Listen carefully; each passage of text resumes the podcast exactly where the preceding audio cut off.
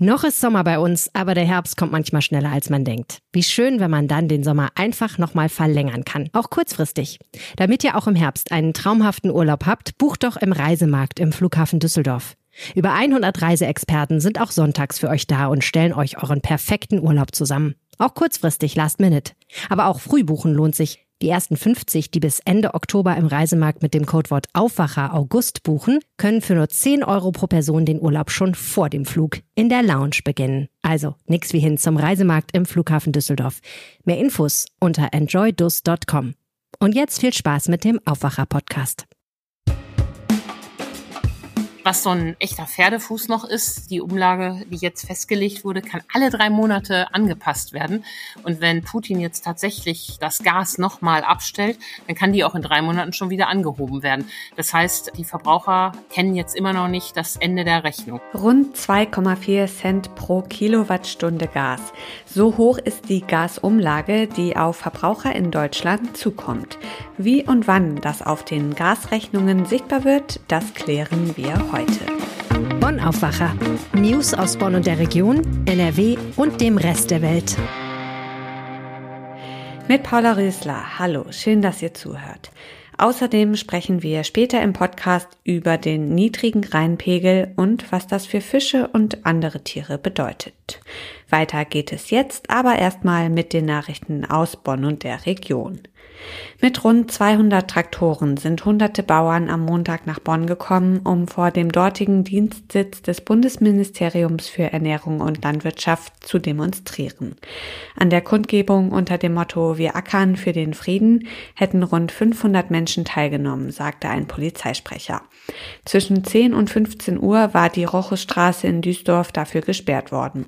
Für die Demonstration waren am Montag Landwirte mit ihren Traktoren aus verschiedenen Bundesländern Deutschlands nach Bonn angereist. Der Protest richtete sich gegen einen Vorschlag der EU-Kommission, der vorsieht, den Einsatz von Pflanzenschutzmitteln weiter zu reduzieren.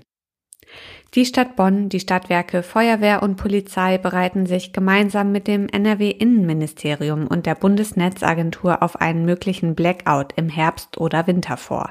Aus dem Bonner Stadthaus heißt es, dass Feuerwehr und Rettungsdienst jederzeit darauf vorbereitet sein müssen, dass es auch zu Stromausfällen im Bereich der kritischen Infrastruktur kommt.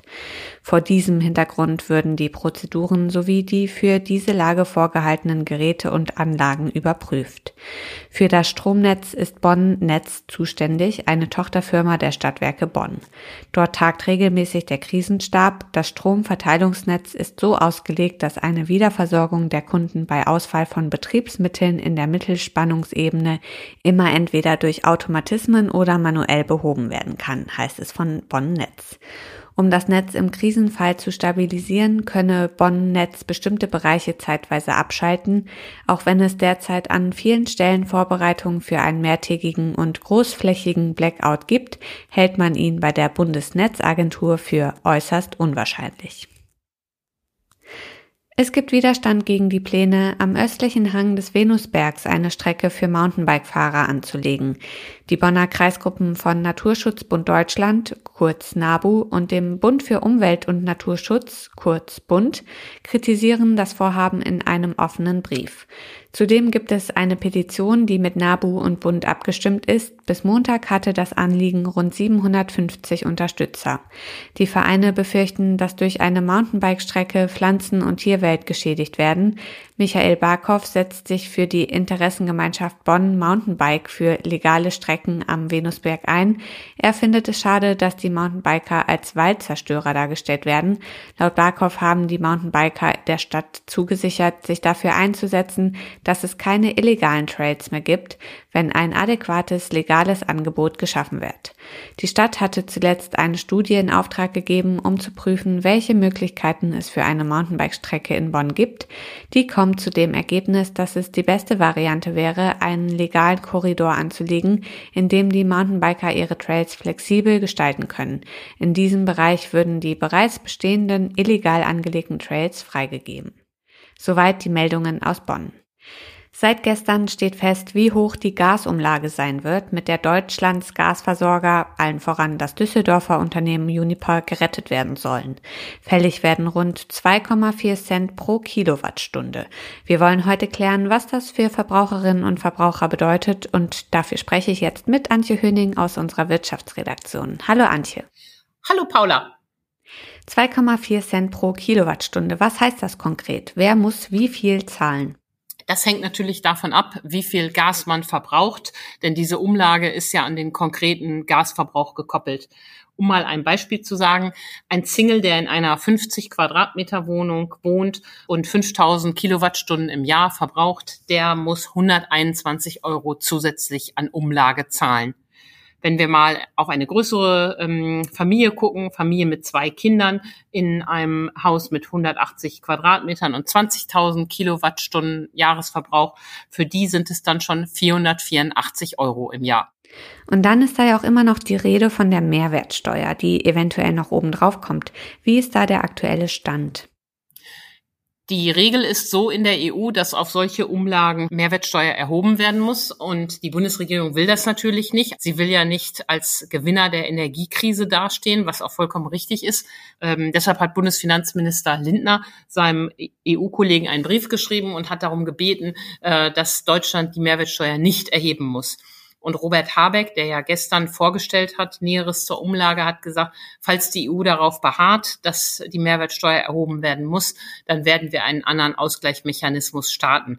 Das riecht dann nach viel Bürokratie, aber die wichtige Botschaft ist, die Bundesregierung ist fest entschlossen, da nicht als Krisengewinner vom Platz zu gehen und will das ohne Steuer von den Kunden nehmen. Ab wann wird die Umlage denn fällig? Die Umlage wird fällig ab ähm, Oktober. Dann dürfen die Unternehmen ihre Kosten, die sie für die Ersatzbeschaffung von russischem Gas haben, äh, sich erstatten lassen, jedenfalls zu einem Teil. In den Rechnungen wird das aber möglicherweise erst später auftauchen, weil nach den Regeln, ähm, die in der Energiewirtschaft gelten, müssen solche Preiserhöhungen auch oder auch äh, Umlagenerhöhungen rechtzeitig und mit Vorlauf angekündigt werden. Das heißt, die Versorger müssen da jetzt alle Kunden erstmal anschreiben und denen das mitteilen, auch wenn da niemand eine Auswahl hat. Und deshalb wird das wohl möglicherweise erst auf der Novemberrechnung erscheinen und entsprechend lange laufen. Die Unternehmen, so wie Uniper, bekommen aber ab Oktober das Geld. Und wie lange gilt das Ganze dann? Ja, ähm, das hängt ja davon ab, wie lange äh, wir dieses Problem noch haben. Und sie kann also bis April 2024 erhoben werden. Ähm, dann hofft man, soweit unabhängig von Russland äh, zu sein. Dann sind viele Verträge ausgelaufen. Dann müssen die Versorger wie Unipa selber klarkommen und äh, Verträge machen, ähm, die sie auch stemmen können was so ein echter Pferdefuß noch ist. Die Umlage, die jetzt festgelegt wurde, kann alle drei Monate angepasst werden. Und wenn Putin jetzt tatsächlich das Gas nochmal abstellt, dann kann die auch in drei Monaten schon wieder angehoben werden. Das heißt, die Verbraucher kennen jetzt immer noch nicht das Ende der Rechnung. Und dass das so kommt, ist ja nicht unwahrscheinlich. Im September steht ja die Wartung einer weiteren Turbine bei Nord Stream an. Und es kann gut sein, dass äh, Putin das zum neuen Vorwand nimmt, um nochmal auf Null zu gehen. Und dann verschärft sich wieder die Lage. Also ähm, das Ende der Fahnenstange der Belastung ist noch nicht erreicht. Welche Entlastungen sind für die Betroffenen geplant? Ja, da gibt's ja ein, äh, ein Paket, äh, was da geplant ist. Das Wohngeld äh, soll ähm, erhöht werden. Das ist eine Maßnahme. Bei dem Hartz IV äh, will man draufschauen. Aber ähm, den Sozialverbänden ist das alles nicht genug. Sie fordern vor allen Dingen, dass ähm, für diesen Winter Gassperren untersagt werden müssen. Das bedeutet, ja, wenn aktuell jemand seine Rechnung nicht bezahlt und das passiert dreimal oder so ähnliche Regeln haben die Stadtwerke da, dann können sie das Gas abklemmen und dann würden ja diese Menschen frieren. Ähm, und da fordern jetzt zum Beispiel die Verbraucherschützer, dass äh, solche Gassperren verboten werden. Das endgültige Paket ist aber noch nicht fertig ähm, der Entlastung und das wird eben jetzt auch noch zu Ende geschnitzt. Was sagt die Opposition und was sagen Verbraucherschützer dazu? Da gibt es bestimmt auch Kritik, ne? Genau, da gibt's äh, Kritik in verschiedene Richtungen. Die eine Kritik ist, die Verbraucherschützer sagen, ähm, man hätte das nicht einführen dürfen, ohne gleichzeitig die Entlastung zu verkünden. Ja, ähm, gut gebrüllt, Löwe, kann ich da nur sagen, denn äh, die Zeit drängt. Die äh, Versorger müssen das jetzt verkünden und das Geld muss ab Oktober rollen. Darum ging das eben nicht so schnell. Andere sagen, der, äh, man muss es hätte es lieber steuerfinanziert machen sollen, dann hätten es alle deutschen Bürger in Deutschland zahlen müssen. So zahlen es nur die Gaskunden. Das hat man nicht gemacht, weil es ja, warum soll jetzt ein Solardach oder äh, Pelletschnitzel ähm, Heizungsbesitzer diese Umlage zahlen? Man hat sich eben für diese Lösung entschieden, zumal es jetzt eben auch schneller ging. Und ähm, es wird eben auch von der Opposition gefordert, ähm, dass äh, die Bundesregierung rasch Klarheit über die Entlastung schaffen muss, damit die Verbraucher da nicht zu lange in Vorleistung gehen. Denn für manche Haushalte, und das hat Habeck auch nochmal klar betont, ist das ja ähm, machbar, stemmbar, aber für andere ist das äh, der Tropfen, der das Fass zum Überlaufen bringt, wie Habeck gestern sagte, und ähm, die können dann nicht mehr. Deshalb muss der Staat tatsächlich schnell helfen, aber eben nur gezielt helfen. Wer sich das leisten kann, braucht keine Hilfe und der muss es tragen. Das sind die Kosten des Krieges und da sollten wir alle froh sein, dass wir nur finanzielle Kosten zu tragen haben. Das gilt im Übrigen auch für die Wirtschaft, die da jetzt rumjammert und weitere Entlastungen haben will. Chemie, Stahl, das finde ich geht gar nicht. Wir können nicht hier Gewinne privatisieren und die äh, Lasten äh, sozialisieren. Also diese Lasten des Krieges müssen wir jetzt alle tragen, die wir es uns leisten können. Wie schätzt du das ein? Ist die Höhe der Gasumlage angemessen? Ist das das richtige Mittel in der Gaskrise?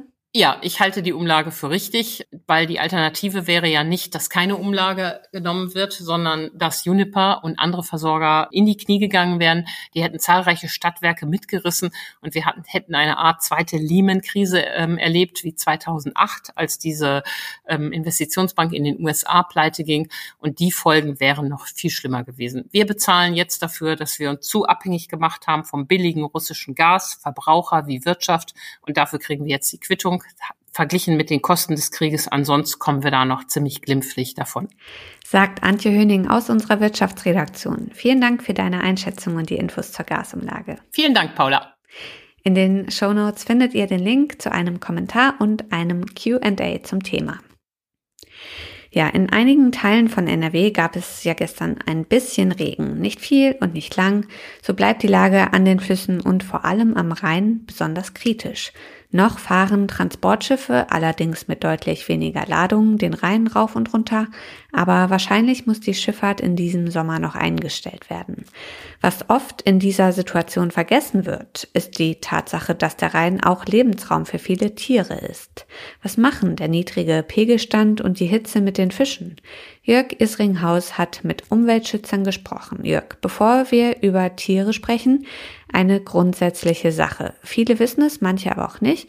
Wir sprechen so selbstverständlich vom Pegelstand am Rhein. Das ist nicht gleich Wassertiefe. Das meint man schnell, ist aber falsch, ne? Genau, das ist nicht richtig. Äh, der Pegel misst einen äh, bestimmten Punkt zu einem, äh, von, einem, von der Wasseroberfläche zum Pegel Nullpunkt.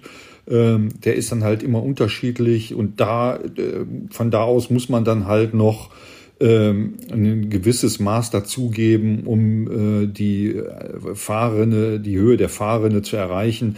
Ähm, so ganz genau kann ich es dir auch nicht erklären. Was man sich einfach merken muss, ist, dass zum, äh, dass der, dass der Pegel einfach nur hm, eine Maßangabe ist für die Schifffahrt, in der sie sich orientieren kann. Die wissen halt schon ganz genau, äh, was sie an den einzelnen Messstellen noch dazu addieren müssen, um auf die Höhe der Fahrrinne zu kommen. Also die äh, für die Schifffahrt ist in der Regel noch genug Platz da.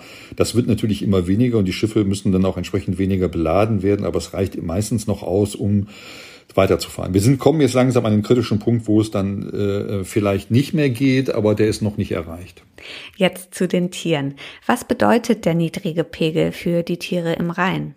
Ja, für die Tiere ist das alles äh, sehr unschön. Zum einen kann man sich ja vorstellen, dass äh, wenn der Lebensraum zusammenschrumpft, sich die ganzen Tiere, also Fische und wirbellose Tiere wie Schnecken, Würmer, Insekten und so weiter, alle auf engem Raum zusammendrängen müssen. Ich habe da heute mit einem Zoologen gesprochen und der hat gesagt, man muss sich das so ein bisschen vorstellen, äh, wie in einer vollen U-Bahn, wenn die Menschen da dicht aneinander gedrängt sind, dann kommt es ja auch zur Übertragung möglicherweise von Krankheiten. Und so ist es bei den Tieren auch. Also wenn die eng zusammen äh, äh, hocken, sag ich mal, hocken passt natürlich nicht so ganz, aber zusammen schwimmen, dann äh, können Parasiten, Pilze, andere Krankheiten leichter übertragen werden. Das ist aber auch nur ein, äh, ein Resultat dieser, dieses Niedrigwassers. Nun haben wir aber auch schon lange sehr hohe Temperaturen. Macht den Fischen die Hitze auch zu schaffen? Genau, das ist nämlich ein zweiter Punkt. Die Wassertemperatur ist auch ganz entscheidend. Denn ähm, je höher die Wassertemperatur, desto niedriger der Sauerstoffgehalt des Wassers. Und äh, der Zoologe, der hat gesagt, also wenn die Wassertemperatur an 40 aufeinanderfolgenden Tagen über 25 Grad beträgt, dann wird es wirklich kritisch.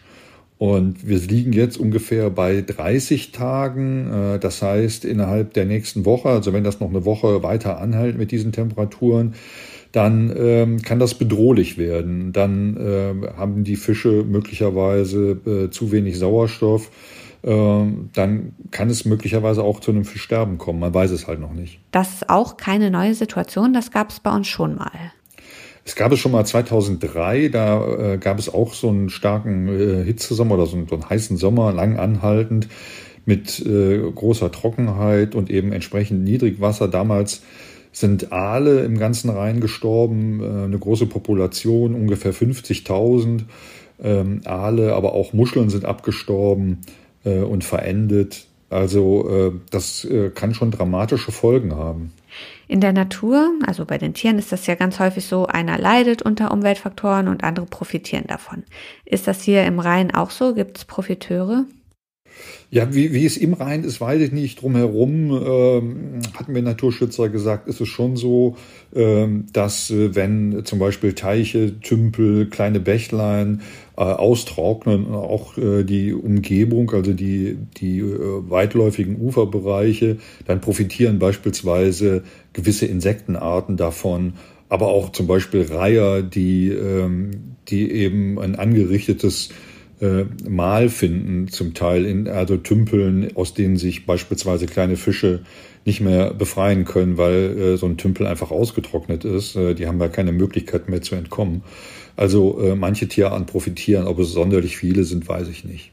Was fordern Umweltschützer denn, um den Rhein für solche Hitzewellen widerstandsfähiger zu machen? Also die Naturschützer fordern eigentlich ein angepasstes äh, Rhein Schutzkonzept, ähm, äh, das natürlich auch nicht nur für den Rhein gilt, sondern generelles Gewässerschutzkonzept, aber wir reden ja nun gerade hauptsächlich über den Rhein, äh, der zum Beispiel vorsieht, dass die Industrie nicht mehr so viel Wasser aus dem Rhein entnimmt, dass das reduziert wird in solchen Zeiten, dass beispielsweise die Kraftwerke gedrosselt werden und das Kühlwasser, das sie in den Rhein einleiten, dadurch minimiert wird weil äh, dieses Kühlwasser auch teilweise eine hohe Temperatur, relativ hohe Temperatur hat und damit zu beiträgt, dass die Gesamttemperatur steigt.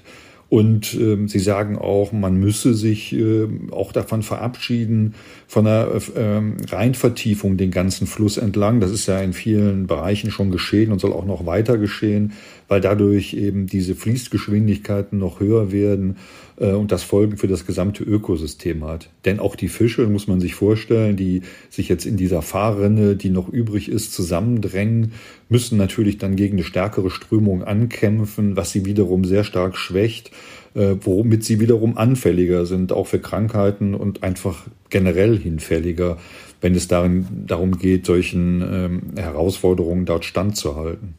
Danke, Jörg. Links zum Thema findet ihr wie immer in den Show Notes. Und auf diese Meldung möchten wir euch heute auch noch hinweisen. Die AfD-Fraktion darf ein beratendes Mitglied in neun Fachausschüsse des Düsseldorfer Stadtrats entsenden. Gestern zog die Stadt eine Klage wegen der absehbaren Niederlage zurück. Die anderen Fraktionen im Stadtrat kritisierten das Vorgehen der AfD als politische Trickserei.